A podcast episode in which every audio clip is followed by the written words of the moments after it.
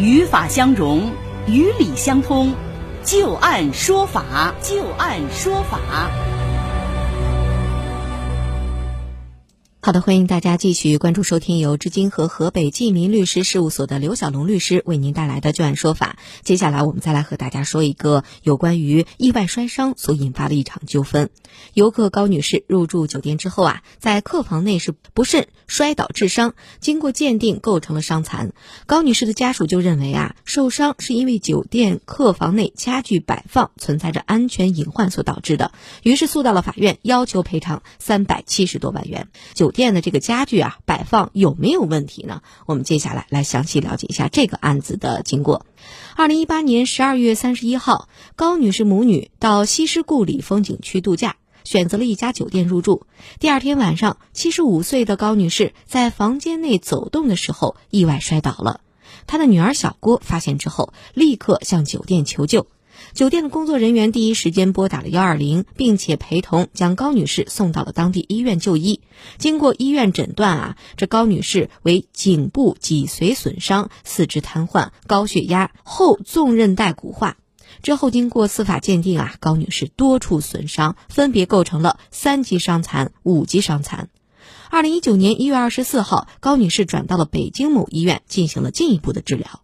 在此之后，双方就赔偿问题是多次协商沟通，可一直都没有结果。二零一九年六月份，高女士的家属就以酒店房间的家具摆放过多，而且不合理，通行空间过于狭窄，没有设置防护设施或者是警示标志为理由，将酒店诉到了当地法院，要求酒店赔偿医药费、伤残赔偿金、误工费等等啊各项损失，一共呢是三百七十多万元。同时还要求酒店拆除客房内透明玻璃桌，消除危险，排除妨害。那么案件审理过程当中，高女士的家属就认为说，酒店客房通行的空间呀很狭窄，前往阳台必须要绕过办公桌，而办公桌是一个无色透明玻璃材质的悬空设计，在昏暗灯光之下，极其容易让客人忽略这个办公桌的存在。那么酒店明明知道这个设计存在着安全隐患，却没有设置防护设施或者是警示标。酒店一方是怎么说的啊？酒店方辩称说高女士摔倒受伤和酒店并不存在着因果关系，高女士摔倒是因为自身身体原因所导致的，酒店也尽到了积极的救治义务，不应该承担高额的赔偿责任。根据双方所提供的现场的照片以及法官现场勘查之后发现，事发客房内摆放的透明玻璃桌是有一定厚度的，外缘是光滑的，玻璃下方是深棕色的桌角支撑。酒店客房内灯光明亮，夜间视线也是良好的，能够注意到玻璃桌的存在。透明玻璃桌和床之间间隔较大，并不影响正常的通行。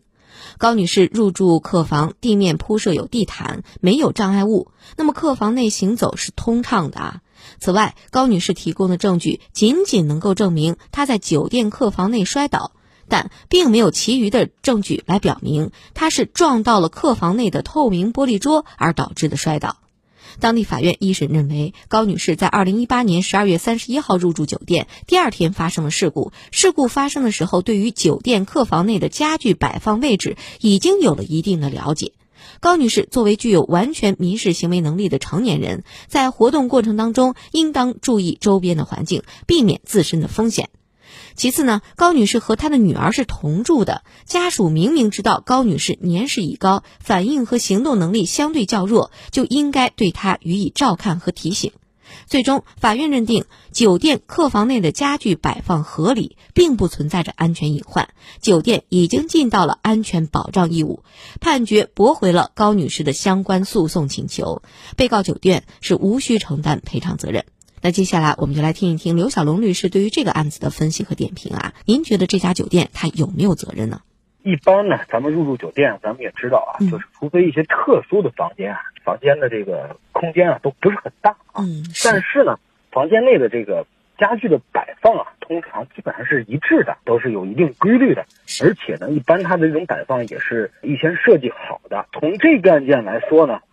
原告的角度来说呢，说这个我住酒店摔伤了，你要赔偿我是因为你的这个家具摆放有问题，嗯，对吧？但是呢，我们说酒店它的这个家具到底怎么摆放才不至于把别人绊倒？我觉得这个是一个非常怎么说呢，很难用一个数量化的标准去界定的，对吧？因为人嘛，特别是旅客，他的这个活动性是很大的，你可能摆在这儿没事，他可能恰恰就就绊倒了。所以我们说啊，从这个案件这个裁判的角度来说呢，我们要确认一下，就第一个，按照一般的这种标准，酒店的这个家具摆放，它是不是妨碍一般人的这种通行，对吧？是不是容易？导致一般人他在正常的生活的过程当中会绊倒，是吧？那么呃，从这案件里我们可以看到，法院也去房间核实了啊，那么呃没有出现或者是不存在这种特别的这种现象啊，也就是说酒店的这种摆放呢还是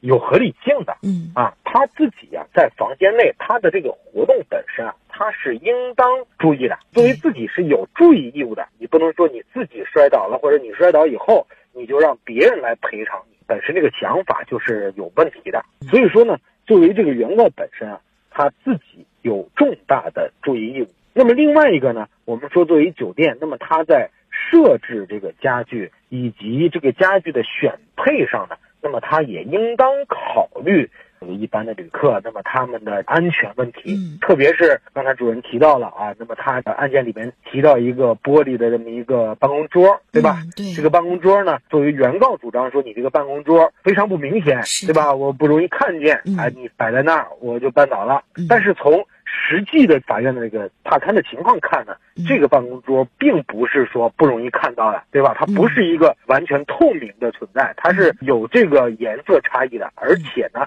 房间之内呢，它的这个光线还是很充足的。也就是说，发生争议的这个办公桌呢，有嫌疑这个家具呢，它本身啊不足以导致别人绊倒，对吧？它是比较醒目的。因此呢，我们说从这个安全注意义务上来说，无论是从家具的摆放以及家具的这个选配上，作为这个酒店，它都没有过错。而且呢，我们说它也从按照一般的这个。常理来判断呢，他也尽到了安全注意的义务，所以呢，这个案件呢，我们说他这个裁判是非常准确的。其实说这个案子的时候，突然间想起之前我记得和刘律师也曾经说过一个案子，那个案子是在银行里有一个呃老人他在取钱的过程当中啊，他可能往后退了一下，结果这银行他有一个是沙发呀，还不知道是什么东西，总而言之就是被那个沙发给绊倒了。当时好像也是围绕着究竟这个银行有没有这个责任，要不要承担赔偿，也是起了很多的争论。也就是说，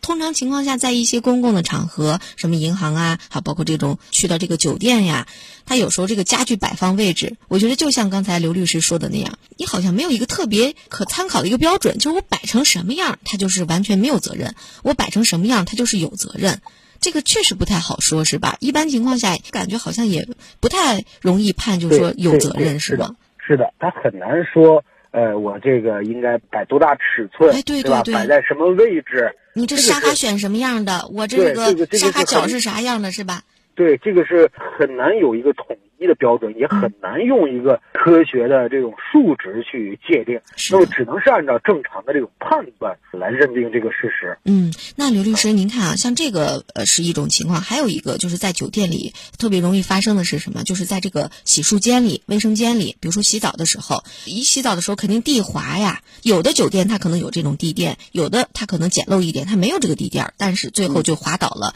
您觉得，如果要是在这种比较湿滑的这种场地，如果滑倒了，您觉得酒店有责任吗？刚才主主任提到这个问题，特别是像这种浴室的这个地面啊，嗯，它在装修的过程当中啊，它是应当做这个防滑处理的，因为那个地方啊，它本身肯定会。呃，存在这种湿滑的情况，嗯，对吧？这个是无论谁按照正常人判断都能够判断出来的，是的，对吧？那么以这个为标准来去界定的话，那么既然你酒店要尽到安全保障义务，那么这个时候呢，对于相关的这个地面要进行处理的。你如果说没有处理，你可以采取一些防滑的措施，嗯，那么假设。在酒店采取了防滑措施的情况下，仍然有人摔倒，那么我们说，作为这个酒店，它可以免除责任，因为它尽到了安全保障义务。但是，假设它没有采取相应的措施。就像主任刚才说的，有的地方它它不防滑，或者说它也没有这种地垫起到这种防滑作用。我们说这就是什么呢？酒店没有尽